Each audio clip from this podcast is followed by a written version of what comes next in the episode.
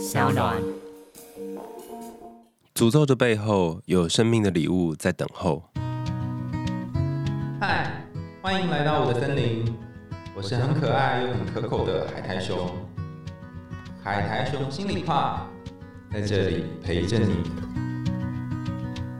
各位听众朋友，大家好，欢迎回到海苔熊心里话，我是海苔熊。大家去咖啡厅或者是什么西餐厅的时候，有看过在柜台或是在他们的餐厅摆饰里面有那种很高高的士兵，就帽子高高的、黑黑的，穿着红色衣服、黑色裤子的那种士兵吗？这个士兵可能咧嘴微笑，然后甚至就是牙齿是一颗一颗一颗方形的，然后排成一列这样。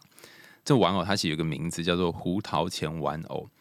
玩偶有一个故事，不过在讲这个故事之前呢，我想要邀请大家想一下，在你的记忆当中，我们讲过的哪一些故事里面，曾经有一些东西它诅咒变成另外一个东西。欢迎大家到节目留言区留言给我们，然后可以按暂停，留完言之后再继续。好，我要讲答案了哦。我自己目前可以想起来的有几个，一个是青蛙王子，就是王子变成青蛙嘛，然后还有一个是十二兄弟，就是把十二个兄弟变成天鹅，然后公主去把他们救出来，不应该说他的妹妹去把他们救出来。那如果你还要想要其他的，欢迎大家再留言给我。变形这件事情在童话故事当中其实非常常见，而且我们人其实也常常需要变形。你在老板面前需要变成某一种样子，你在家人面前需要变成某一种样子。可是如果你永远都是一个样子，就是只有一个特定的形状、特定的呃角色，那你有可能就会在人际关系当中适应不良，因为你没有其他的盔甲或其他面具可以戴。那今天要跟大家分享的这个胡桃钳的故事，它除了是一个变形的故事，还是一个翻转的故事。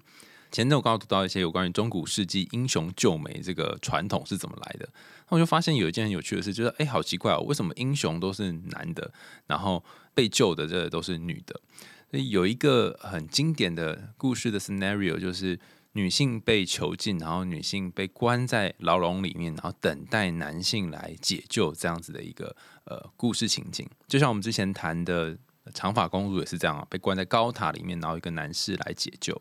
不过这个故事跟我们之前谈的十二兄弟有点像，它刚好是一个相反的故事，透过女英雄的解救，让这整件事情有一个巨大的翻转。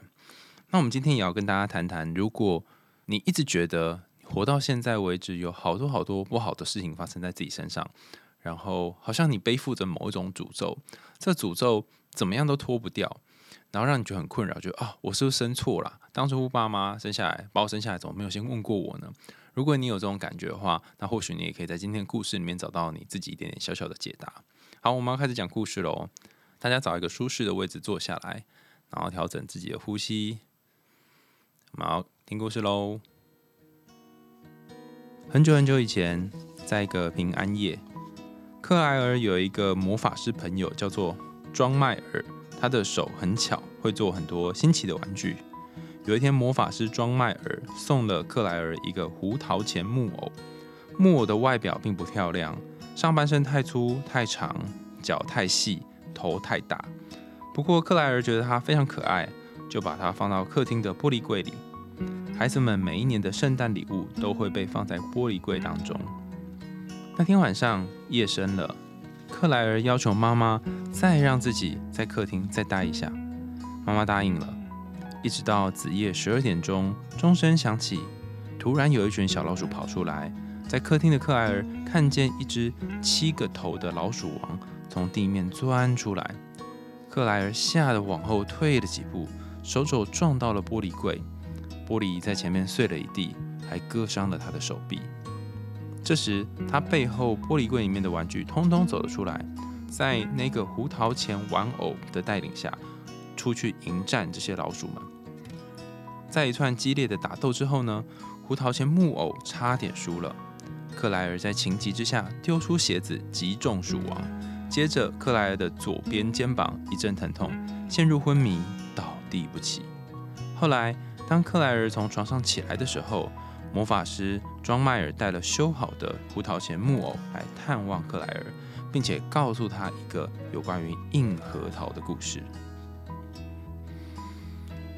克莱尔，你准备好了吗？叔叔要跟你说一个故事喽。在很久很久以前，有一个公主叫做比利波，她从小的时候就非常漂亮，而他的父王也喜欢宴客，所以常常邀请同伴们、朋友们一起来家里面吃东西、喝酒。有一天，皇后准备了许多餐点要来宴客，没想到老鼠国的皇后却出现了。并且邀请皇后要给她一些烟熏的肉。于是老主们吃掉了宾客餐点当中几乎大半的烟熏肉。这件事让国王非常生气，于是他便吩咐钟表匠要制造捕鼠器，杀死许多的老鼠。老鼠皇后看到之后非常的难过，又生气又暴怒又心碎。她发誓，决定要报仇。克莱尔听了，有没有觉得很害怕呢？没关系，我们继续再往下听下去。国王担心老鼠皇后会伤害公主，于是就派人不分昼夜的保护她。在一个深夜里面，女仆听到不明的声响，转眼间惊觉公主变得面目丑陋。而且老鼠皇后竟然已经逃走了。王吩咐钟表匠找出恢复公主美貌的办法。钟表匠与天文学家赶快努力观看星象，从星象当中发现了怎么样可以让公主恢复原貌的方法。原来只要公主吃了硬核桃里面的肉，就可以恢复原貌。后来，他们找到了打开硬核桃的方法，就是请一个钟表匠的侄子，用他整齐洁白的牙齿来打开这个核桃。这个钟表匠的侄子长得非常漂亮，他的脸就像是韩国明星一样，然后讲话也非常的斯文。如果要完成这个仪式，需要两个步骤，首先是请这个。侄子呢，先用力咬开了核桃，然后把里面的核桃肉拿出来给公主吃。接下来，这个侄子还要往后走七步，走到第七步，这整个仪式才算是大功告成。正在这个仪式进行到侄子要走出第七步的时候，老鼠皇后突然冲出来搅局，她绊倒了这个侄子。侄子走到第七步一跌倒，脸撞到地上。突然变得奇丑无比，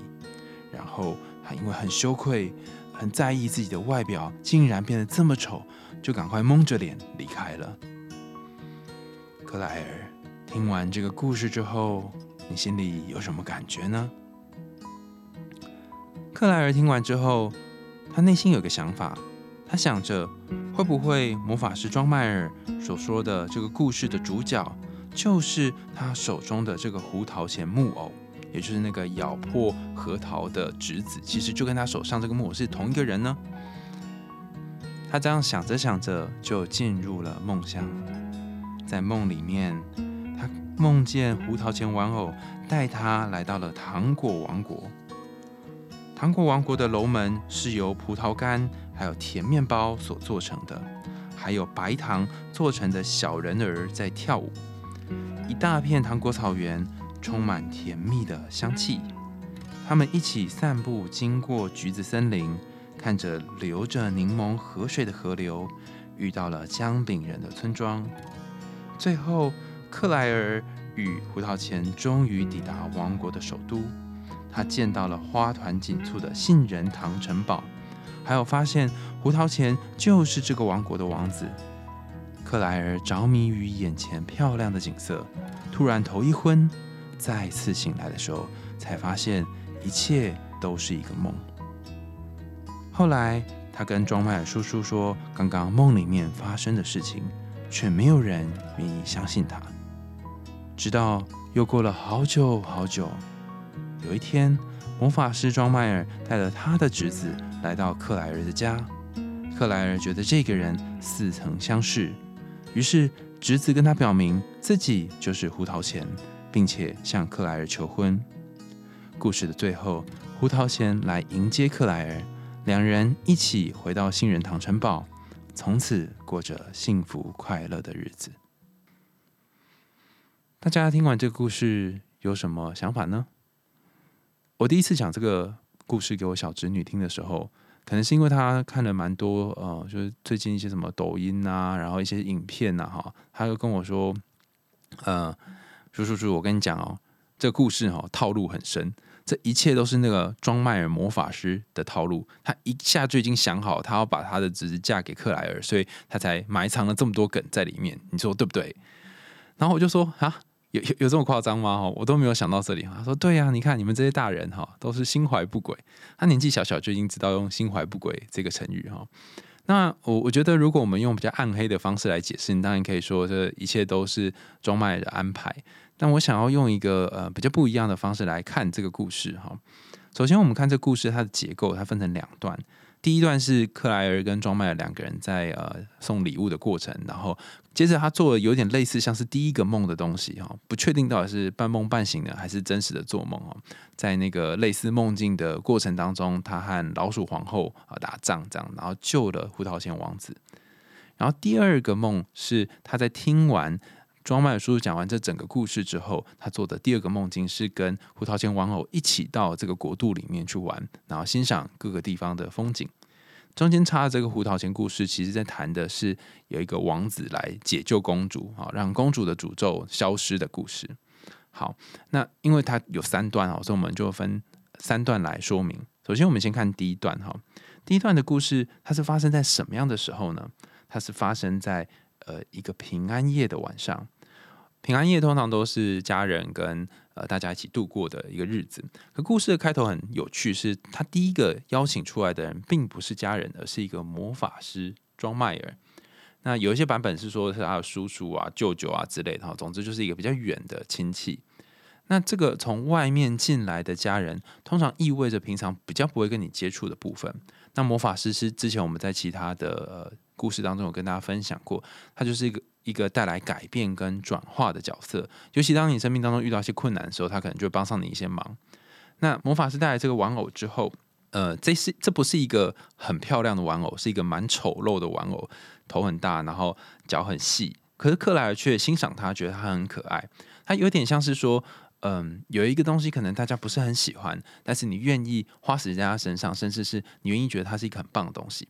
所以这一个玩偶，他在在跟克莱尔相遇这个过程，就已经被好好的接纳跟好好的爱了，并不是因为他长得特别好看，只是因为他是一个由装扮的叔叔送他送他的很棒的礼物，然后就接受了这个礼物。甚至这个克莱尔有多么夸张哦，他想要晚上多陪陪这个玩偶，跟他一起哈，在这个午夜十二点的时候，还甚至待在客厅里面。我不知道大家有没有过这种经验哦，就是。你小时候可能得到一个玩具，那其他人可能觉得哦，它很丑啊，或者它已经很臭了哈，你为什么还要一直把它拿在身边？那你当然也知道，好像它已经没有像一开始那么亮眼了。可是你就是把它拎在旁边，甚至你觉得那就是你的。我记得我在呃国小的时候有一支呃粉红色的自动铅笔，我到现在记得它的颜色跟形状，然后上面有很多很多小颗的草莓。那大家可以知道，小学六年级，然后一个男生拿这个呃就是有草莓的粉红色的。自动铅笔会被大家说什么话？就觉得啊，你怎么很很娘啊，什么之类的。可是我非常非常喜欢那支铅笔，因为我觉得不知道为什么那支铅笔写出来的字特别好看，然后也特别觉得只要每次用那支铅笔考试都会考一百分，所以我就很珍惜、很宝贵的把它放在我的铅笔盒里。好像一直到高中吧，哈，它还在我的铅笔盒当中，就是收了大概将近十年的时间。那别人都觉得它是一支。很丑陋，然后甚至是不符合我的性别刻板印象的铅笔，可是我会觉得，嗯，这支这种铅笔是我的幸运之物。你有没有类似这种幸运的东西？大家也可以在留言的地方跟我们说哈，就是诶，你的幸运物是什么？或者是你觉得特别好，但别人没有觉得特别好的一个小礼物是什么？好，总之克莱尔就把这个胡桃钳娃娃当成是很珍贵的宝物，然后陪他这边玩。只是在第一个类似梦境的晚上，他们经历了一场大战，然后这个大战是。老鼠皇后哈，有七个头老鼠皇后，然后带着一群士兵准备进攻，然后是这群玩偶呃玩具士兵玩偶们呢一起把这老鼠打败，而且最后临门一脚是公主丢出鞋子，然后把呃这整群老鼠大兵呢给击昏哦，所以它有点像是最后一个关键。那这里可以分两个部分来看哈，第一个是为什么老鼠它会有七颗头哈，嗯。后面如果我们看后面故事，就知道说，哦，原来老虎老鼠皇后她是在复仇，因为之前就是她有很多的呃鼠辈们的兄兄弟姐妹哈被杀死了，呃，应该说她的士兵们被杀死了，所以她后面那七个头可能就代表七个过去的种种呃人类欠她的一些业障之类，她想要一起来复仇，这是一个可能的解释。然后另外一个是，哎，为什么最后是公主丢了鞋子之后，哎，丢到呃老鼠王后这一群人的头上，哎，这个战争才结束呢？如果大家仔细思考的话，你会发现，哎，之前我们很多故事也谈到，嗯，里面的主角的鞋子有特殊的功用。我们之前有一系列讲那个鞋子系的童话哈，包含那个呃玻璃鞋的啊，灰姑娘，然后还有呃红舞鞋，然后我们之前还讲过。哦，还讲过绿野仙踪也是脚上有银鞋子。那我们在那些集都跟大家分享说，鞋子其实就是代表一个方向，或者我们可能会要去某个地方，它是一个移动的时候你需要穿的东西。你穿的鞋子如果舒服的话，可以走很远；穿的不舒服的话，那你可能就只能走一小段路。那在这个故事当中，克莱尔他虽然是在睡梦里面，但他在睡梦当中竟然还有穿鞋子哦，你就知道他可能呃有一个习惯是，嗯，他。不是能够把自己身上的一些东西都卸下来，甚至在睡觉的时候还需要穿着鞋子，准备要移动到什么地方。比方说，克莱尔可能象征的某种工作狂，克莱尔可能象征的某种穿着很多盔甲的人。好，但是当他把这个鞋子丢出去的时候，击中了老鼠，击中这只老鼠皇后。诶，老鼠皇后惊慌失措下逃跑之后，他的人生反而开始有点转变。那我们把这一段呢平行到我们的日常生活当中，他会不会是在讲一种概念，就是以前你自己呃这个旧的鞋子已经穿了很久，走得很习惯了，那突然要你换一双新鞋子，一定会咬脚。可是当你愿意脱下鞋子的这个同时呢，你开始可以走不同的路，开始可以去尝试一些和以前不一样的事情，不会再困于原本那个鞋子当中。黑克莱虽然是丢出是鞋子，但实际上他做真正做的事情，或许是他从此刻起开始让他人生有所转变。那转变的起源在哪呢？转变的起源并不在于说，哦，他突然有一天意识到自己很烂，自己哪里不好，而是他开始去心疼自己。这里的心疼自己是指心疼那个可能不是很美，然后可能很丑陋、没有自信的自己。你说哪有啊？哪有心疼自己？有啊，他的一开始就是心疼那个胡桃钳玩偶嘛，因为他长虽然很丑，但他依然好好的呵护他。那这胡桃钳玩偶也对应到后半故事当中，其实就是另外那个公主哦，因为公主她不是变丑了嘛，哈，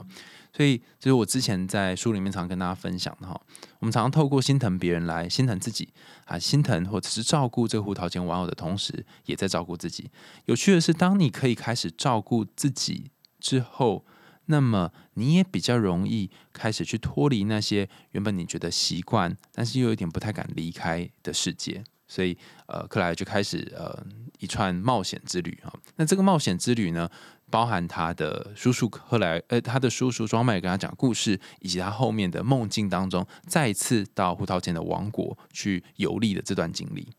接下来我们看第二段哈，第二段是他在谈这个有关于硬核桃的故事。叔叔在讲的过程当中，可以发现克莱可能有点惊吓，但还是继续说下去。其实虽然是听故事哈，但我发现很多小孩在听故事的时候，好像他整个人就进入了这个冒险的情境当中。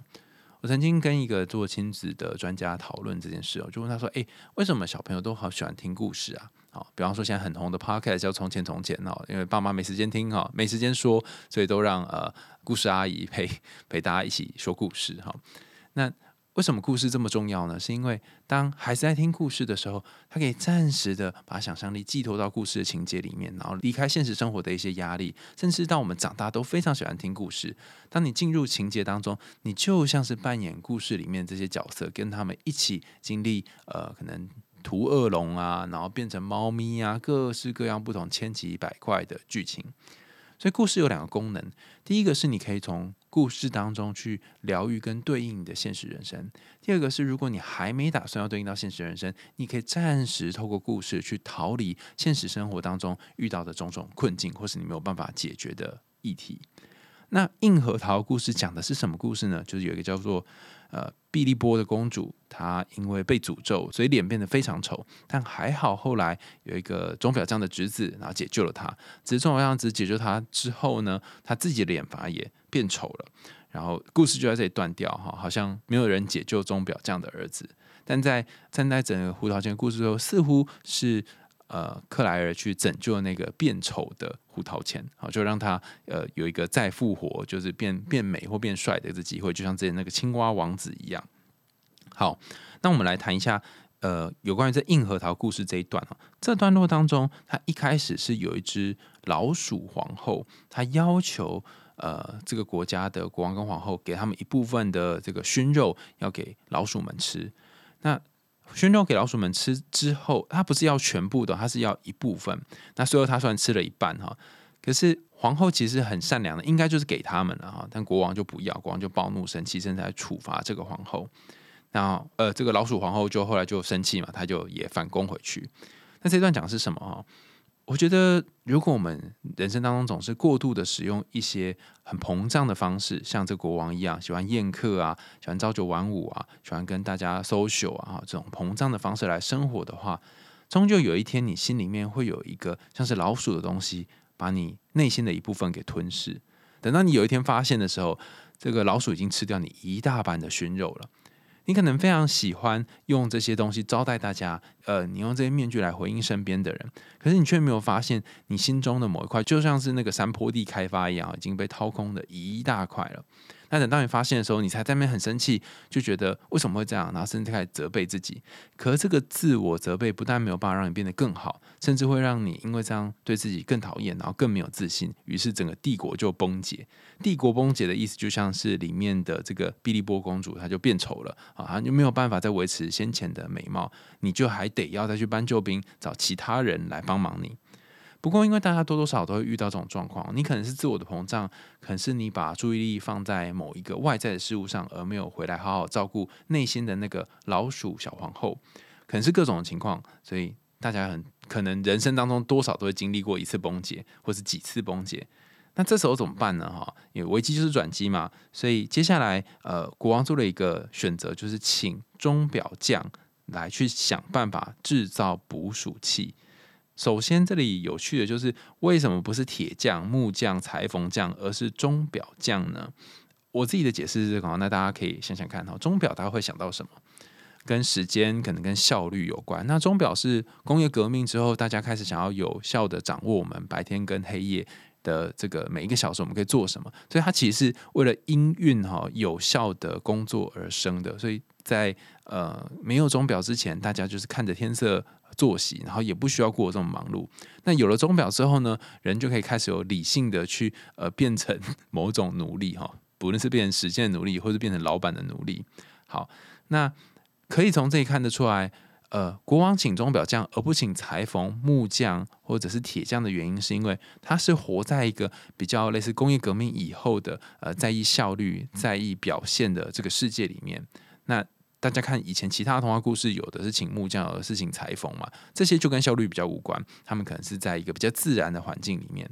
当国王要求用一个比较机械式的，甚至工具性的东西去限制那个心中的老鼠皇后，比方说他请他们做捕鼠器之后，这个抓住老鼠的过程，反而让内心那个属于老鼠皇后部分开始有一个巨大的反扑。我们来想想看老鼠皇后的心情哦。他其实一开始就是要一些熏肉而已，那他也就不小心贪吃吃的比较多，吃了一半的熏肉，可是最后却有点惨遭灭族的这种状况。如果你是那个老鼠皇后，你当然内心觉得很愤恨嘛，因为皇宫这么大，分我一点熏肉不行嘛？而且你这么喜欢宴客，难道我不能够当成你的客人吗？好，于是他就发起这诅咒，让那个故事里面的这个碧利波公主变丑，甚至他最后他还让那个解救他的这个。侄子呢也一起变丑，虽然那个碧波公主变回来，那这一段变丑的过程，其实就在说，如果你试着要把一些能量哈，呃，分给外在的人，而不分给你心中的那一个老鼠皇后，虽然你觉得她可能长得很丑，那么你终究要有一天面对你成为一个自己都不喜欢的那个丑陋的人的样子。那如果你已经变成了自己不喜欢的丑人样子，你也不用太担心哈，因为代表你还有机会可以从那个丑变回某种美丽。只要你能够做什么事情呢？只要你能够咬开那个够硬的核桃。什么是够硬的核桃？哦，呃，我记得有一句俗谚哈，是说那个乌云的旁边有金色的边。就你如果能够超越乌云，然后就看到哦，乌云后面有太阳。那在今天节目一开始，我跟大家分享一句话嘛，就是在诅咒背后有生命的礼物在等候。所以你可能人生经历很多事情，然后你可能发生了一些你根本不想发生的事，那你就会觉得哦，我怎么这么衰啊？我怎么运气这么差？为什么都是我啊？我我到底招谁惹谁了哈？就是我命运怎么这么多舛？我上辈子是积了造了太多孽等等。你可能会有很多这种想法，但换个角度想，你你可以想成是。这些事情来访我的生命，他是想要教会我什么？他是想要带给我一些什么？甚至是我如果越过了这个困难，我咬破了这个核桃，把里面的这个硬核桃吃下去之后，诶，会不会我因此而有一些跟过去不一样的转换和变化？就像是我们之前在谈《身影少女》一样，哈，就是那个白龙不是吃了一个苦丸子嘛，然后吃了之后，呃，麻烦的东西都吐出来啊，其实就是一个呕吐药概念。但这个呕吐的过程，其实也在谈的就是。你有没有可能，呃，先把一些你已经习惯的、长期在喂养自己的东西吐出来，而不是用你呃惯用的方式来对待自己？我讲一个我最近自己的例子哦，嗯，也是我这几天啊，因为最近哦，我在录这集的时候，刚好说在过生日的这段时间，那我收到很多大家的祝福，也觉得非常开心，就觉得诶，自己被大家记得这样。那我也在想说，我今年就已经三十，应该算三十八岁了吧？哈，跟这。之前前几前三十八年前的我哈，或不要三十八年，二十八年前的我，呃，十八年前的我有什么不一样的？或是这十年的我哈，从二十八到三十八岁这十年的我有没有一个固定的模式或状态呢？然后我就问我的朋友，我有几个朋友跟我说，会留在你身边的人，通常都是那些呃能够包容你做一些嗯，可能让他们觉得很傻眼。或是很翻白眼的事情的人，那我有点不懂，就请他们再多解释开始一点点。他们说，因为我经常就是会冒冒失失，然后东西乱丢，甚至是可能会出包等等。那他们常常都要在我背后擦屁股。有些时候会觉得很好玩，就觉得哎，跟这人出去永远都有事。可是有些时候又会觉得这很烦，因为不知道哪一天会搞事搞到自己身上。以前我听到这种话，我都会觉得很开心，就耶，我变成大家的这个开心果，或我变成大家呃处理麻烦的这个中心哈，我又麻烦别人了哈。但后来大概在三十五岁左右的时候，我开始觉得，好，我好讨厌这样的自己哦，我好讨厌我总是去依靠别人哦，我好讨厌自己总是造成别人麻烦。为什么我是一个这么糟糕的人？我开始有一点负面想法。那在前几年之后，我开始又有点转换，就觉得说，哎，我有这样的能力，就是。我可以 让别人为我操心，代表我身上一定还有其他吸引他们的东西，所以他们会希望可以待在我身边，得到一些他们想要的某种快乐或他喜欢的部分。那同时也帮我擦屁股，这样。那直到今年的过生日，我又有一个新的不一样的体会是，嗯，我发现自己好像经常把自己放在那个受害的位置上面。受害位上面是说，嗯，好像。我可能会跟大家干说，哦，我减肥很痛苦啊，或者说我哪件事情又做不完啊，然后啊，好痛苦哦，觉得你们在抱怨，可是只抱怨却不解决，那甚至一天到晚抱怨，就希望大家都来拍拍我、呼呼我啊。那这样做有几个好处啦，第一个好处是，哎，你感觉到大家好像都在你身边，然后你会觉得，哎，身边有好好多人簇拥，就像这个国王宴客一样，身边很多人簇拥。但有一个坏处就是。事情还是没有完成，然后你还是在原地踏步，甚至是你可能还是不是很喜欢自己，然后再下下次就跟大家就讨抱抱、讨拍拍，而又重复一次一模模一样样的轮回。在底层的我自己可能还没有打算把那个鞋子丢出去，还不是很喜欢我内心那个真实的自己，甚至是我还没有打算要换不同的跑道，变成从受害者变成比较有主动性的人。好，所以受害者的情节还有另外一个重点在于。嗯，当你深陷在受害者情节当中，有他，他虽然可以让你获得大家好像暂时关心你，可是你却失去了这整件事情有甚至更关于你自己的主控权。你不一定能够呃有能力去掌握你要发生什么事，或是你要执行什么事情，因为你把自己放在一个没什么能力的位置嘛，就哦我好累哦，大家来帮我这样子。所以有没有可能从这个角色当中毕业呢？不要 always 穿着这个盔甲呢？那如果要从这角色当中毕业？你得要做出一个小小牺牲，就至少把鞋子丢出去，然后呃和以前做一点不一样的事情。好，那我们接下来看到故事的第三段哈，第三段就是呃克莱尔听完故事都觉得有点小害怕，然后呃魔法师就说：“哦，我送给你那个胡桃钳木偶，就是我这手里面这个啊。”哈，所以意味着刚刚最后在故事里面跌倒的那个侄子哈，就变成了他手中的那个胡桃钳木偶。那胡桃钳木偶在克莱尔心中是一个非常非常可爱的角色，然后他很喜欢，所以他就抱着这个木偶又再次再次入睡了。第二次的相遇就是一个比较特别的相遇，在梦里面相遇，然后两个人一起经历了很多王国美好的地方，很多漂亮的风景。然后他得知原来这个胡桃钳就是这个国家里面的王子。好，那这个胡桃钳木偶它变成人这件事情是在克莱的梦境里面实现的。这意味着什么呢？就是呃，有些时候哈，你要去改变。那个你一直以来觉得很丑陋的自己，它并不是透过你去外面做什么事情整形，然后改变自己外在种种东西，然后让你可以喜欢自己的，而是你得要从你的脑袋里面去改变。这个脑袋可能是呃。你透过每天给自己一些正向鼓励的话，或者是试着像我们节目一开始说的，你可以去安慰跟心疼自己，然后去改造你对自己在脑里面的想法。那另外一种做法是透过书里面的方式，是叫做幻想。我先前应该有跟大家，我不记得我们刚刚分享过一个小练习哈，这个练习叫做在森林当中的幻想。如果没有的话，大家可以现在先试试看哈。你找个地方。坐着，然后最好可以眼睛轻轻闭起来，然后不会遇到其他奇奇怪怪的人事物。哈，这个幻想练习是出自一本书，叫做《梦知道答案》。好，那大家可以感觉一下自己在一个森林里面，这个森林它很长，然后你走着走着走着，沿着森林的隧道往前走，走到尽头发现有一个小木屋，这个小木屋里面有一个楼梯，然后这个楼梯是一个缓缓缓缓。向下的楼梯，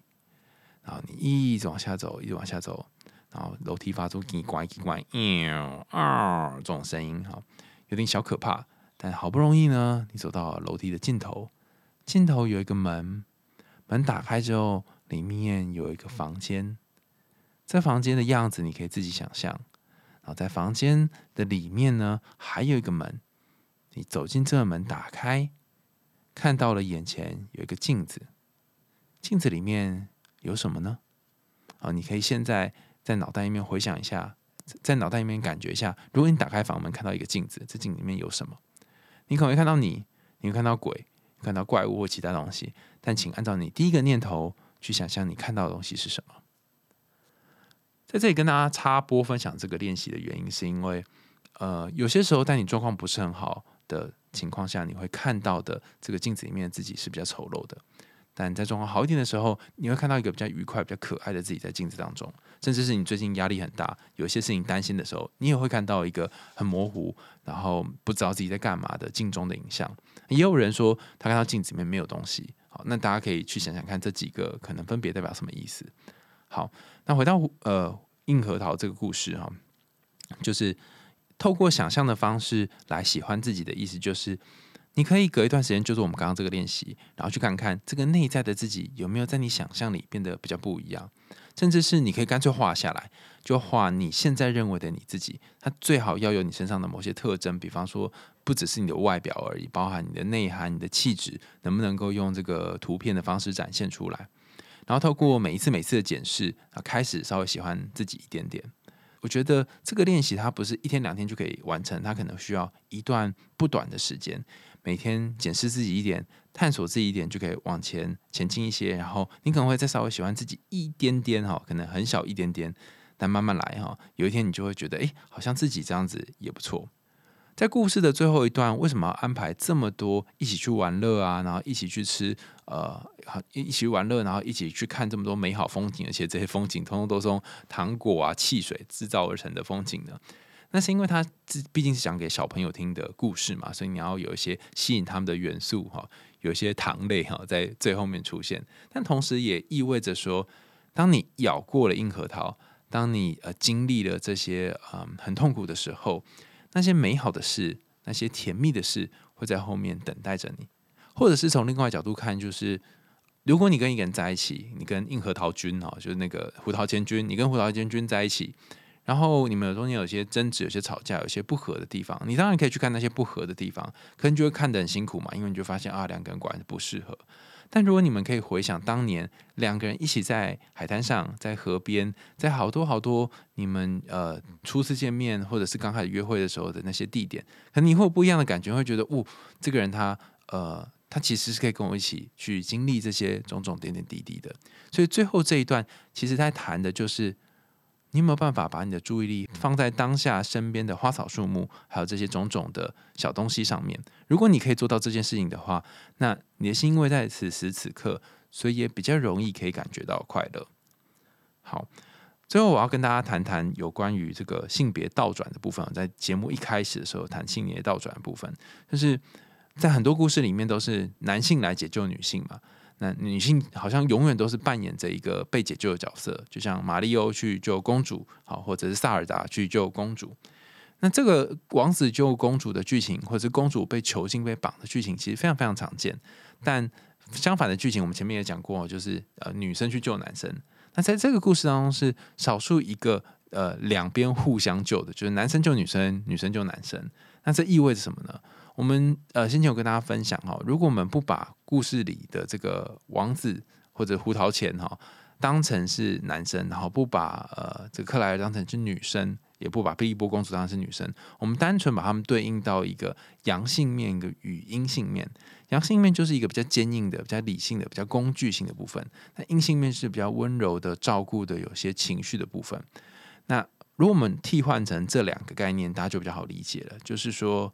那些你无法用理性通过的地方，感性可以；那些你无法用感性通过的地方，理性可以；那些你无法用呃坚强，然后呃让自己非常非常努力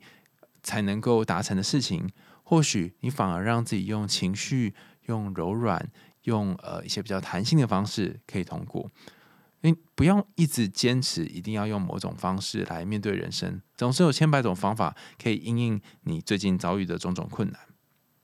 在今天节目最后，想要留一个问题给大家想哈。那如果大家有想到的话，也欢迎留言在呃下面告告诉我们哈。我们下次节目的时候可以跟大家分享。就是我不确定大家有没有想过像克莱尔这种经验，你很喜欢一个人，甚至是你很喜欢一件事情。但是你身边的人都不了解你，因为没有人会相信你的梦是真的，没有人相信你说的话是真的。你曾经有这种呃不被相信的感觉吗？或者是你你脑袋里面一直有一件事，然后大家都说啊这是你的幻想啦，不要想那么多啦。你曾经有这种被别人说想太多的感觉吗？那当你遭遇这种感觉的时候，你都怎么处理呢？你都让它放着就过了呢，还是你会好好去看这个感觉？那在下一次节目当中，我想要邀请大家，如果大家有回应的话，我们可以多谈谈这个呃不被别人了解的感觉该要怎么办。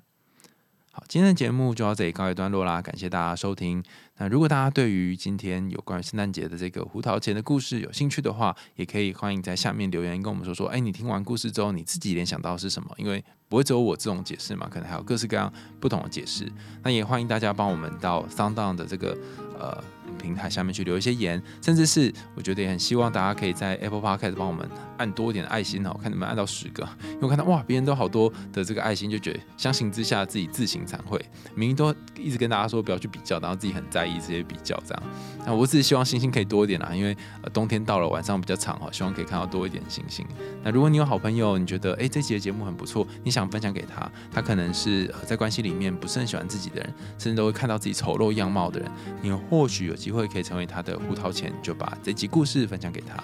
那我们海洋心里话，下次见喽，拜拜。